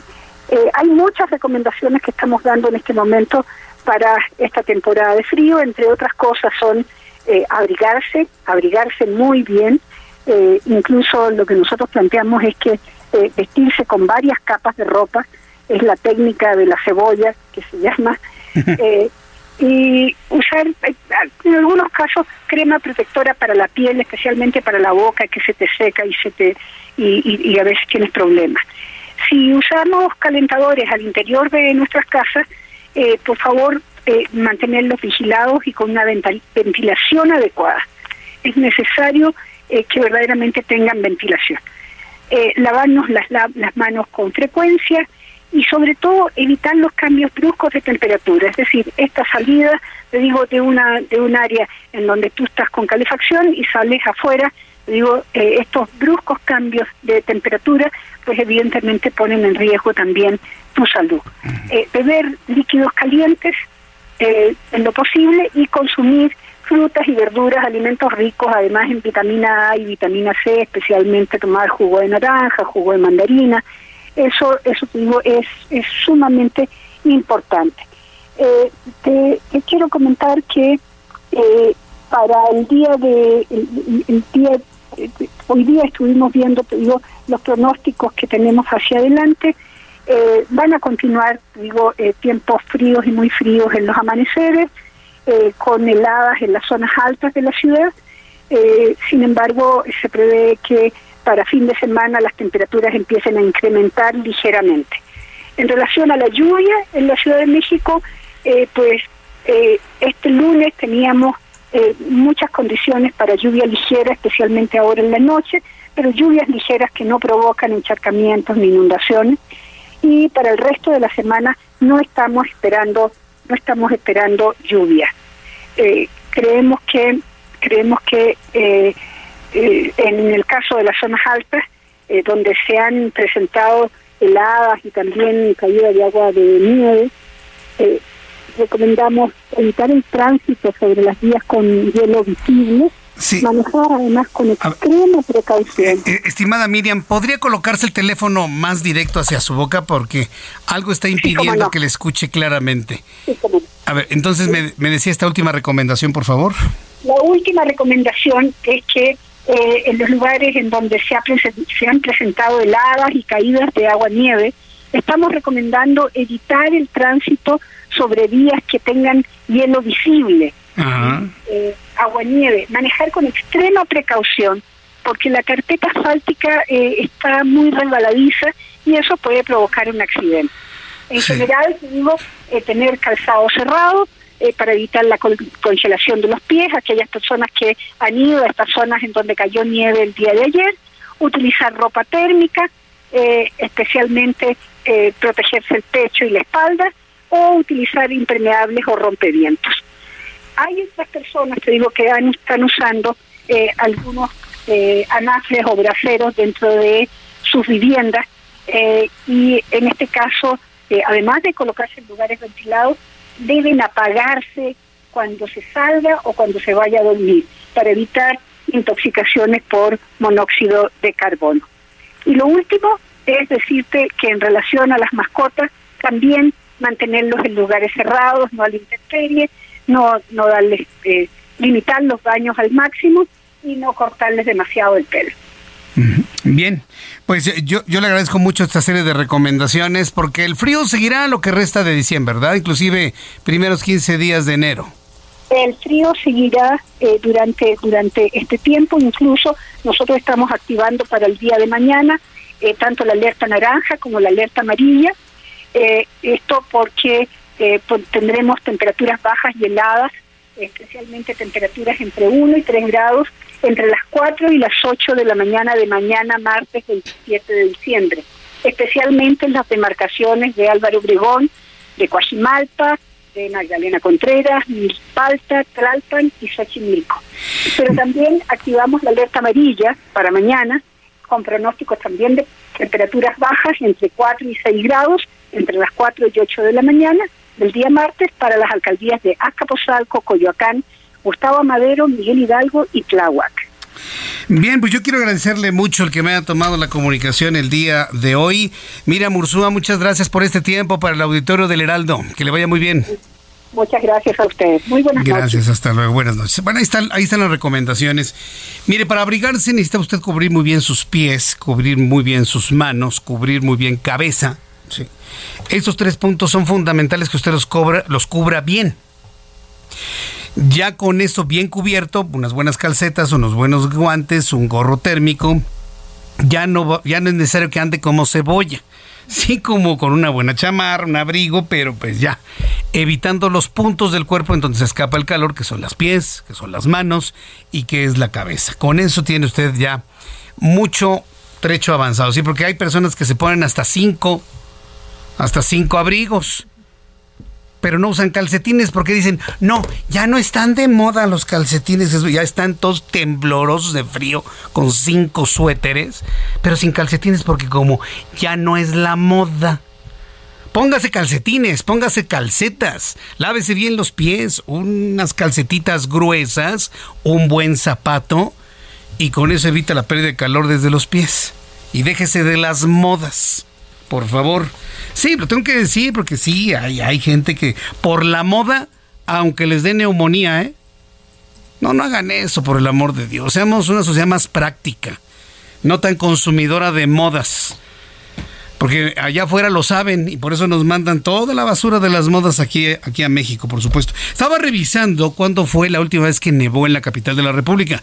Yo ayer creía que caía nieve ¿eh? Y esa posibilidad no está descartada hasta este momento. La última vez que nevó fue el día, según estos datos, el 10 y el 11 de enero de 1967. 10 y 11 de enero de 1967 fue cuando nevó en la Ciudad de México y nevó de manera importante. Hay un dato anterior en 1940 cuando también habría caído algo, algo de nieve. Pero cuando digo que nevó, no creo que nada más nevó en los alrededores, no, en el centro de la Ciudad de México. Y la nieve alcanzaba 20, 25, 30 centímetros de espesor en las calles del centro, Paseo de la Reforma, Avenida de los Insurgentes, en el Zócalo de la Ciudad de México. Eh, eh, el Universal, por ejemplo, de ese entonces, publicaba, ya llegó ya la nevada hasta el centro de la metrópoli. Sí, porque entró esta masa de aire gélido desde la Jusco, precisamente como ayer, y empezó a invadir todo lo que es el sur, el Pedregal, Coyoacán, los viveros, y llegó hasta el centro de la Ciudad de México ante el asombro de toda la gente que lo veía. Yo estoy seguro que hay personas que me escuchan que vivieron la gran nevada de 1967. Si usted me quiere compartir algún comentario de ello a través de Twitter, arroba Jesús Martín MX y a través de YouTube en el canal Jesús Martín MX. Voy a los anuncios y regreso enseguida con más noticias. Le digo, estas son dos formas de contacto con su servidor Twitter, arroba Jesús Martín MX y a través de YouTube en el canal Jesús Martín MX.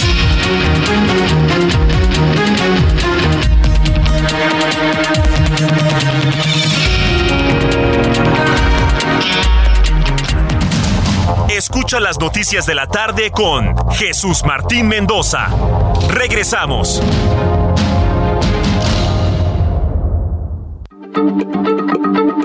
Heraldo Radio, la H se lee, se comparte, se ve y ahora también se escucha.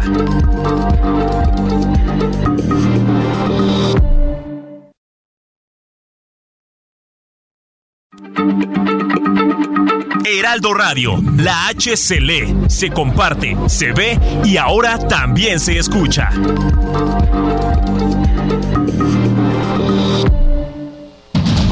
Continúa Heraldo Noticias de la tarde con Jesús Martín Mendoza.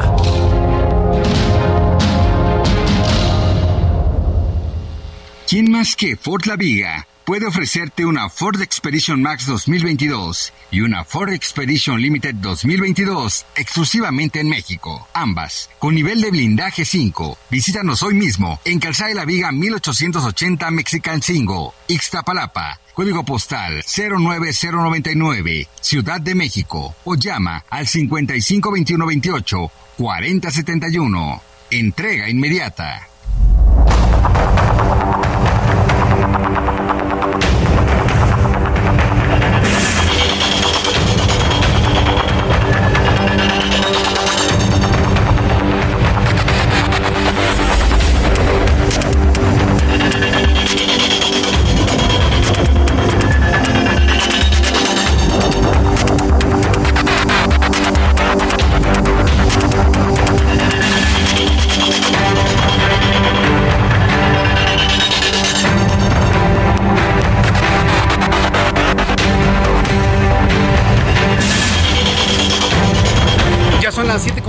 7.31, las 7.31 hora del centro de la República Mexicana. Continuamos en el Heraldo Radio. Yo soy Jesús Martín Mendoza y le recuerdo que voy a estar con ustedes totalmente en vivo y en directo, Dios mediante, esta semana. Vamos, voy a estar aquí, todo este gran equipo vamos a estar trabajando completamente en directo. Nada de que hay. Ahí le dejo unas grabaciones ahí con un resumen del año y las mejores entrevistas. Nomás para llenar, manito. conocí yo algún día a una señora que dice que hacía producción y me decía, ¿para llenar, manito? ¿Para llenar? No, aquí no estás para llenar nada, manitos. Aquí lo hacemos totalmente en vivo, en directo. Hay noticias, ofrecemos nuestro tiempo, nuestra, nuestra entrega con la compañía. Digo, claro, habrá años en donde se necesite descansar, pero en este año estamos listos para poderle acompañar sin esto de, ahí les dejo unas grabaciones y ahí nos vemos en enero. No. Nos debemos a ustedes como audiencia, como público. Yo sé que todos los días están ahí y por supuesto los vamos a acompañar siempre.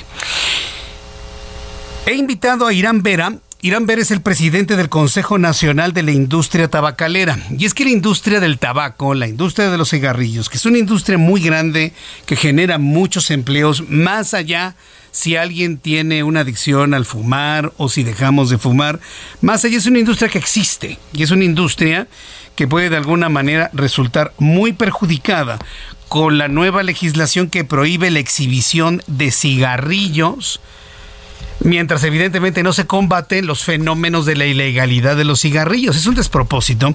Irán Vera, me da mucho gusto saludarlo. Bienvenido. ¿Cómo está? Hola Jesús Martín, ¿cómo estás? Muchas gracias por el espacio y un saludo a tu audiencia también. muchas gracias por este eh, estos minutos para el auditorio. ¿Cuáles son las alternativas que se tienen ante esta disposición que va a entrar en vigor en el mes de enero? Pues déjame explicarte, Martín, la verdad es que como lo mencionabas, este tema de prohibir la exhibición en los puntos de venta de los productos de tabaco que legalmente están establecidos es un impacto muy fuerte. Alrededor de 600 mil puntos de venta, entre 600 mil y un millón de puntos de venta se verán impactados por esta nueva medida. ¿Y cuál será el impacto? Pues alrededor de un 15 a 25% del ingreso de cada uno de estos changarros, abarrotes, y tiendas de conveniencia. Ahora, la verdad es que las alternativas que nosotros vemos al día de hoy, pues son ya muy pocas, porque la publicación oficial sucedió este mes, ¿no? El 16 de diciembre, para ser exactos, y entra en vigor el 15 de enero. Lo que nosotros le pedimos actualmente a la autoridad es que este nuevo reglamento pues realmente no está aprobado conforme a lo que el Congreso de la Unión modificó también este año en la Ley General de Control de Tabaco y por lo tanto está violando tratados comerciales internacionales y pone en riesgo muchos empleos e inversiones de parte de esta industria tabacalera. Por lo tanto, estamos pidiendo directamente que si es posible nuevamente rectificar esta parte del reglamento, pues ahora lo hagan, ¿no? Ese es el punto. Ahora existe un fenómeno importante que de alguna manera ya lo habíamos planteado en televisión y ahora lo planteamos aquí en radio. El hecho de que se prohíbe la exhibición de los cigarros, vamos a llamarlos así, legales, debidamente certificados, pero el cigarrillo ilegal, el que está alterado, el que viene de China, ese se va a seguir exhibiendo y vendiendo de manera libre. Es decir, esta medida va a promover más la venta de cigarrillos ilegales y de dudosa procedencia que los de la industria tabacalera establecida. Exactamente, Jesús Martín, porque, a ver, ¿qué pasa? Imagínate que una persona llega ahorita a un changarro, ¿no? Y ve este marcas como Malboro, Polmol o Camel. Y pues ya las reconoce, ¿no? O sea, eventualmente son marcas que ya están muy reconocidas en el mercado. Pero ¿qué está pasando ahorita con los productos ilegales? Estos productos que bien mencionas vienen de países como China, Vietnam, Rusia, eh, Paraguay, en el caso de Américas, no están pagando los impuestos que cobraría directamente el SAT. No están cumpliendo con todas las regulaciones sanitarias y por lo tanto no están cumpliendo con las regulaciones comerciales, ¿no? La gente a veces se confunde porque los ve sin pictogramas sanitarios o sin leyendas sanitarias y seguro piensa, oye, estos me van a hacer menos daño. Pero todo lo contrario, entran por contrabando, no pagan impuestos y claramente eh, tienen un daño mucho más fuerte, inclusive a la salud de los propios consumidores. Si estos productos actualmente no están cumpliendo con ninguna regulación, invariablemente de las nuevas reglas del juego van a cumplir, pero a nosotros sí nos obliga la autoridad. Y aquí quiero mencionarte algo, Jesús. Eh, la industria tabacalera que está conformada en el 96% del mercado nacional entre las empresas British American Tobacco, Philip Morris International, y Japan Tobacco International, pues son las que generamos empleos, son las que compramos la hoja de tabaco que normalmente se produce en Nayarit, son las que hacemos este inversiones desde diferentes países también para generar más empleos en México y esto impacta directamente a esta industria. Pero quiero mencionarte que no somos los únicos impactados. Como te decía, al final los eh, jornaleros que se encuentran en las tierras en donde se produce la hoja de tabaco también se van a ver impactados. La reducción económica de este tema es un impacto muy, muy fuerte. Y por otro lado, no nada más es esta prohibición de exhibición. Este reglamento está excediendo completamente lo que se había reformado en la Ley General de Control de Tabaco. También está prohibiendo el fumado en muchos espacios en donde todavía se permitía. Y ahora imagínate los restaurantes, bares, centros de conveniencia, toda la inversión también que van a tener que realizar para hacer modificaciones y adecuarlos de aquí al 15 de enero. Eso es lo que también mencionábamos. O sea, oye, si nos das un plazo lo suficientemente sano para poder hacer adecuaciones, no estamos en contra de la regulación. Lo único que queremos es cumplirla, pero con un mes y en vacaciones está muy complicado. Vaya, pues que, yo lo que no entiendo es que si este reglamento violenta tanto la ley, ¿por qué pasó? ¿Qué pasó? ¿Les dieron sabadazo? ¿No se dieron cuenta? ¿Por qué algo que perjudica tanto a esta industria lo dejaron pasar? Bueno, mira, la verdad es que te voy a contar, el proceso que tiene cualquier reglamento, que es una ley secundaria, tiene un proceso regulatorio. Y este proceso empezó desde mayo, ¿no? Y en mayo hubo, hasta más o menos noviembre, hubo más de 900 comentarios que no solo las tres empresas que te menciono metieron comentarios, también changarros, también abarrotes, también eh, centros de, de distribución, eh, jornaleros, eh, centros también de, de ayuda, porque no solo están este, restringiendo los temas de exhibición, sino también están haciendo confusión de los conceptos de exhibición con publicidad.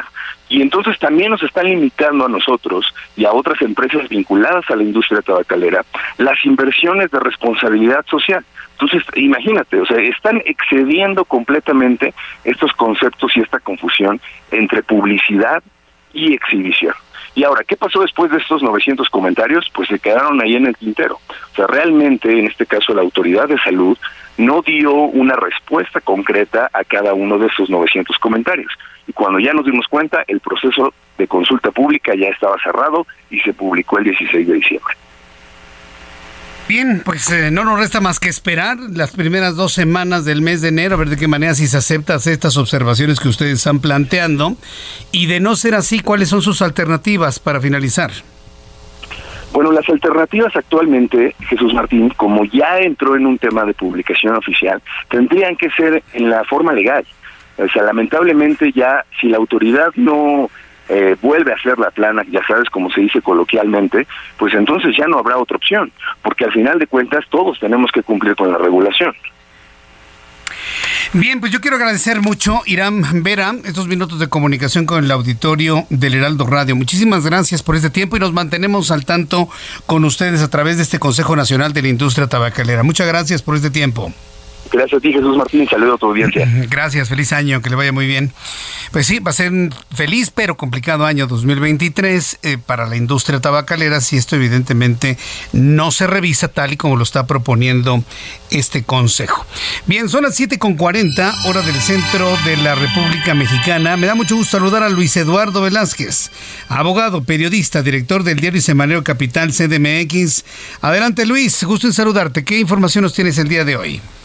Buenas noches, te saludo con gusto, estimado Jesús Martín, a ti y a tu auditorio. Ya estamos cerrando el 2022 y vale la pena que hagamos alguna perspectiva de lo que se avecina en 2023 en algunos ámbitos de la vida pública de la Ciudad de México. Hoy me gustaría que comentáramos sobre lo que se espera en el ámbito legislativo. Durante este año, el Congreso de la Ciudad de México tuvo una actividad normal, donde hubo algunos desencuentros políticos, avanzaron algunas leyes que fueron importantes, aunque podrían irse enriqueciendo y perfeccionando. Uno de ellos fue elevar a rango constitucional las acciones sociales en materia de educación para que los infantes que cursan la educación básica reciban un apoyo económico mensualmente. Sin embargo, hubo momentos en los que se tornó complicada la relación entre las fuerzas políticas del Congreso, donde tiene mayoría morena, y se cerró el año en una franca confrontación por el proceso penal que se abrió por parte de la Fiscalía Capitalina en contra del coordinador del PAN, Cristian Bonrorik. Pero ha sido un tema superado luego de que el PAN lograra la sustitución de coordinador con la llegada del experimentado Federico Dorin, un político con amplia trayectoria en materia legislativa que logró poner acuerdos sobre la mesa para asumir la presidencia de la Junta de Coordinación Política de esta segunda legislatura del Congreso Capitalino y con ello se permite observar que vendrá un 2023 con dos periodos ordinarios para el Congreso Capitalino en los que se perfila que habrá altura de miras y una discusión de mayor interés público porque se van a tener que tocar temas relevantes. El principal es la iniciativa ciudadana que hemos comentado aquí sobre la prohibición de las corridas de toros en la Ciudad de México, la cual tiene carácter preferente y está corriendo ya un plazo de 45 días para que se dictamine. Además, hay otros temas que están en agenda por iniciativa de la jefa de gobierno Claudia Sheinbaum, por ejemplo, para aplazar la consulta de los programas de desarrollo urbano y de ordenamiento territorial, así como el endurecimiento de penas para que quienes cometen este delito que se refiere a la sustracción del mobiliario urbano, que no solo afecta al erario, sino que también puede derivar en consecuencias fatales para la ciudadanía, así como el endurecimiento de penas para quienes cometen este delito que se refiere a la sustracción del mobiliario urbano, que no solo afecta al erario, sino que también puede derivar en consecuencias fatales para la ciudadanía. Es por ello que para el 2023 se espera una vida legislativa más activa, con temas de interés público y una importante agenda por parte de la jefa de gobierno, lo cual es valioso porque va a ir tomando mayor forma la reglamentación de la Constitución de la Ciudad de México, que al día de hoy empieza a cobrar la fuerza que debe tener al ser la máxima norma de la capital del país. Muchas gracias Jesús Martín por este tiempo con el auditorio del Heraldo Radio. Un abrazo.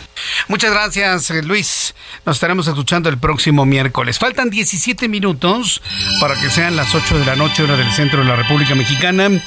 Roberto San Germán con la información deportiva. Bienvenido, mi querido Roberto. ¿Qué tal, mi querido Jesús Martín? Buenas noches y buenas noches a la gente que nos sintoniza. Hace muchos años tenía un colaborador en deportes allá en Radio Centro, Alejandro Okay. Tobar, Ah, a ok. quien le mando, le mando un fuerte abrazo. Y en días como estos yo le preguntaba, ¿a poco hay deportes en un día como hoy? Sí, sí, ¿A amigo. poco? Sí, fíjate, curiosamente este año va a haber más deportes porque fue un año atípico por Sí. lo del Mundial Ah, que fue en noviembre.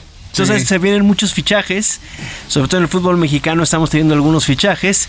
Sí. Tu maquinita se hablaba que venía Luis Suárez y luego, híjole, es que de repente sacan unas notas que me da risa porque no vino por cuestiones de que su familia no quería estar en México. A ver, señores. A ver, ¿y eso qué? A ver, vamos a empezar. ¿Qué de atractivo tiene el fútbol mexicano? ¿Qué atractivo tiene? A ver, díganme. Bueno, si juegas en él ganar lana, pues Nada más. Nada más. Nada más. Porque la Liga MX, pues su nivel eh, sí es uno de los mejores, podemos decirlo. Pero ya después de eso, ¿qué torneos juegas? ¿La, la Copa Sky? ¿Te vas a ir a jugar en la, en la Nations League con la MLS? O sea, pues se fue al Cruzeiro de Brasil, donde va a jugar la Copa Libertadores nada más. Entonces, pues Luis Suárez, delantero de Uruguay, pues dijo, mejor me voy a Brasil, más cerca de Uruguay además, y pues voy a jugar ahí un torneo que tiene renombre, o la Copa Sudamericana y la Copa Libertadores. La verdad es que tampoco tenemos torneos en donde a los jugadores les llame mucho la atención. Si nada más quieres venir a hacer dinero, aquí lo tienes. Ajá. Pero no viene, y, y todo el mundo, le tumbaron el fichaje a Cruz Azul. Pues no iba a venir a Cruz Azul, perdón. O sea, ya se había jugado en Europa, fue compañero de Messi, se fue a Nacional de Uruguay, que para él es el equipo de sus amores, gana el título allá. Pues, pues voy a ir a otro lado, ¿no? Y la Liga MX eh, ya no está siendo tan atractiva para ese tipo de jugadores. O se van a la MLS, se van a jugar, a retirarse como el Inter de Miami, el equipo David Beckham, a Los Ángeles FC, donde está Carlos Vela. Pues te pagan muy buena lana, vives bien, y ya te vale gorro que torneo vayas a jugar, ¿no? Pues, Porque la verdad es que no, no tiene mayor chiste. Pero bueno, no viene Luis Suárez, el delantero que buscaba el Cruz Azul y el fútbol mexicano, no viene a México. Pero bueno, las Chivas tienen nuevos refuerzos. El Pocho Guzmán, un jugador que ya habían buscado en la época de Ricardo Peláez, pero se cayó el fichaje por una cuestión de dopaje. Este muchacho de Pachuca, que es una maravilla, que lo castigaron muy fuerte y creo que es uno de los ausentes al Mundial, un gran jugador, ¿no? Y viene otro chavo también, ¿no? Otro delantero que salió de las fuerzas básicas de Chivas, se fue a jugar a este, al extranjero, a la MLS, y va a regresar. Entonces, Daniel Ruiz es el nuevo refuerzo también del equipo de las Chivas. Se va Ángel Saldívar al Atlético de San Luis. Es de los fichajes que se han dado, los cambios. Ahorita estamos hablando de muchos. El que hoy sale del fútbol mexicano al extranjero y hay que aplaudírselo es César Montes, que se va al español. Al español de Barcelona. Va a jugar allá eh, parece que va por cinco temporadas. Hay que esperar a lo que son todas las pruebas físicas y médicas que tiene que pasar y ya será jugador de los Periquitos del Español de Barcelona, equipo donde estuvo también en alguna época Germán Villa, Palencia. Ahora vamos a ver este hombre allá. Eh, se dice que fue de los pocos que tuvo un mundial aceptable. Él y Luis Chávez, el chavito de Pachuca que hablábamos, el del golazo. Ese fue el único que su valor subió en el mercado, pero no, no se pudo ir porque su directiva no lo dejó salir. Entonces él se dice que había algunos, eh, algunos interesados en Alemania, ¿no? Pero que no, no llegaron al precio. Entonces se queda en el fútbol mexicano no desperdiciando su talento, porque deben de salir. Si queremos crecer como fútbol, se deben ir muchos y no a grandes ligas o a buenas ligas y también a ligas de expansión como puede ser, sí, o de crecimiento como es la Eredivisie de Holanda o de Países Bajos, la de Portugal, también es una buena liga para hacer eso. La francesa también es una liga competitiva para subir a, a, los jugadores. Y yo creo que ahí te podrías ir y jugar y ya de ahí brincar a un gran equipo, ¿no? A otras ligas más poderosas como la Premier League, la Liga Española, la Liga Italiana, ¿no? Sí. Entonces, pero los tienen que dejar salir. Mientras los bloquees porque no te llegan al precio o por el concepto de los derechos, sí, de, creación o de llevarte, ¿no? De la mano, ¿no?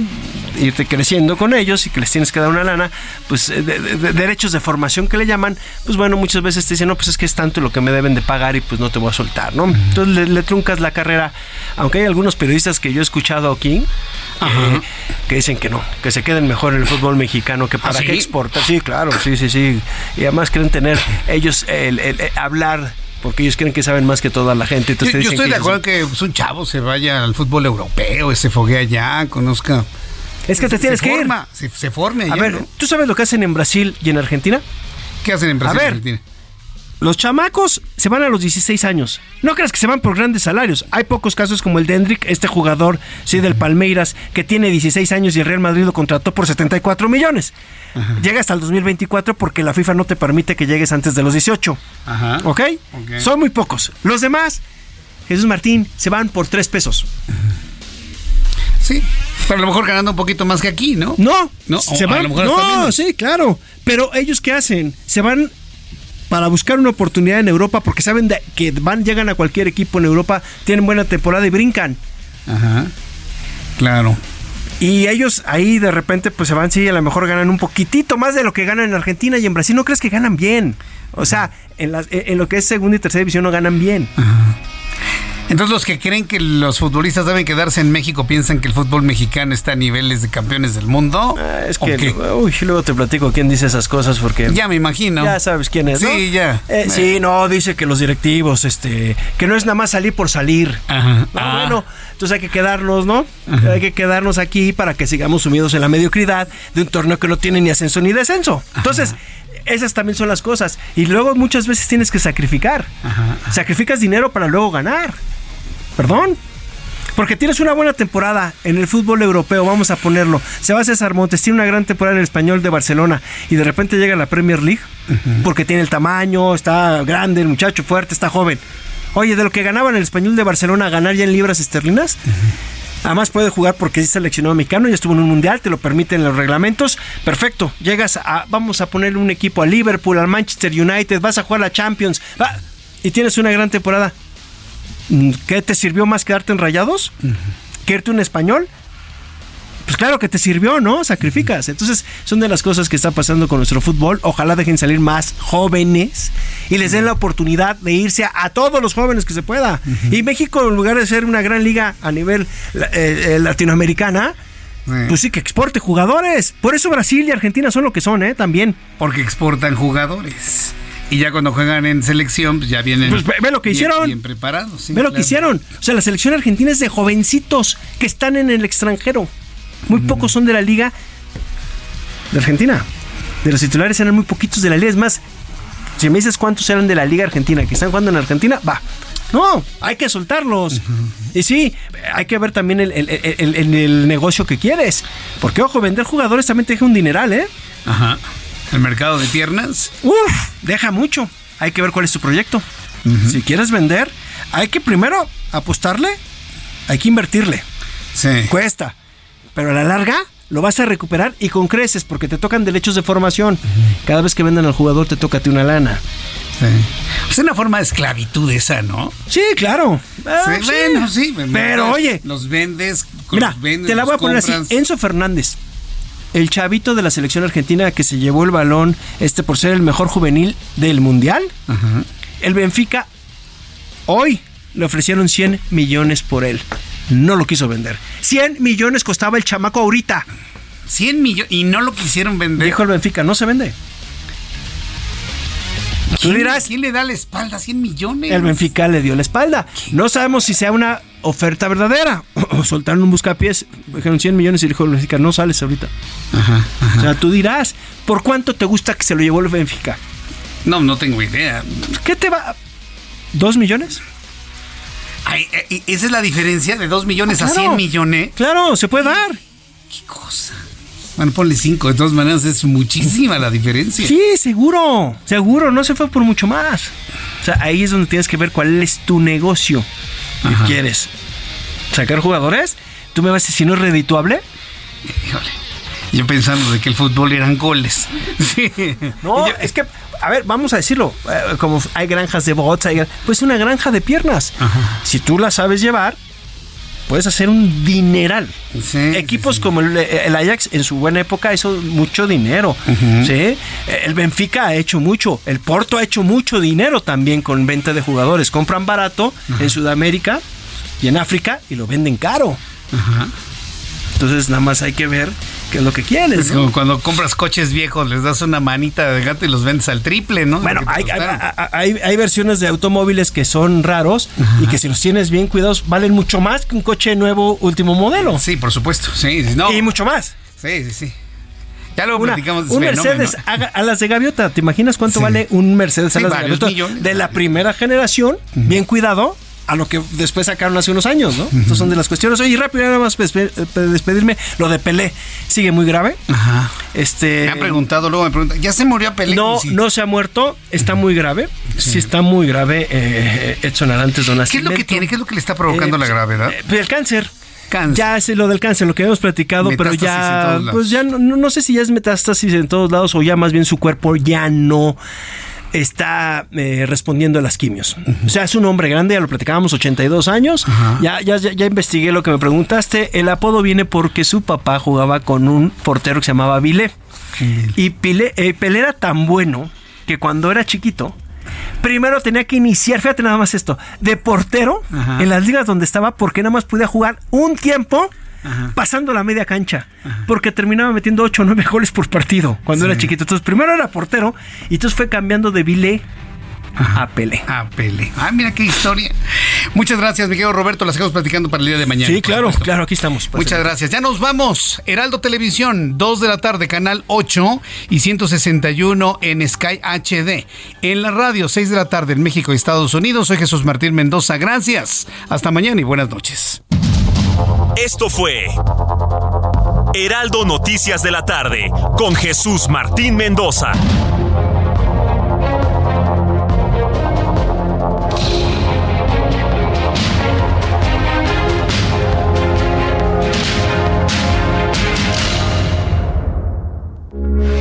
Heraldo Radio, con la H que sí suena y ahora también se escucha.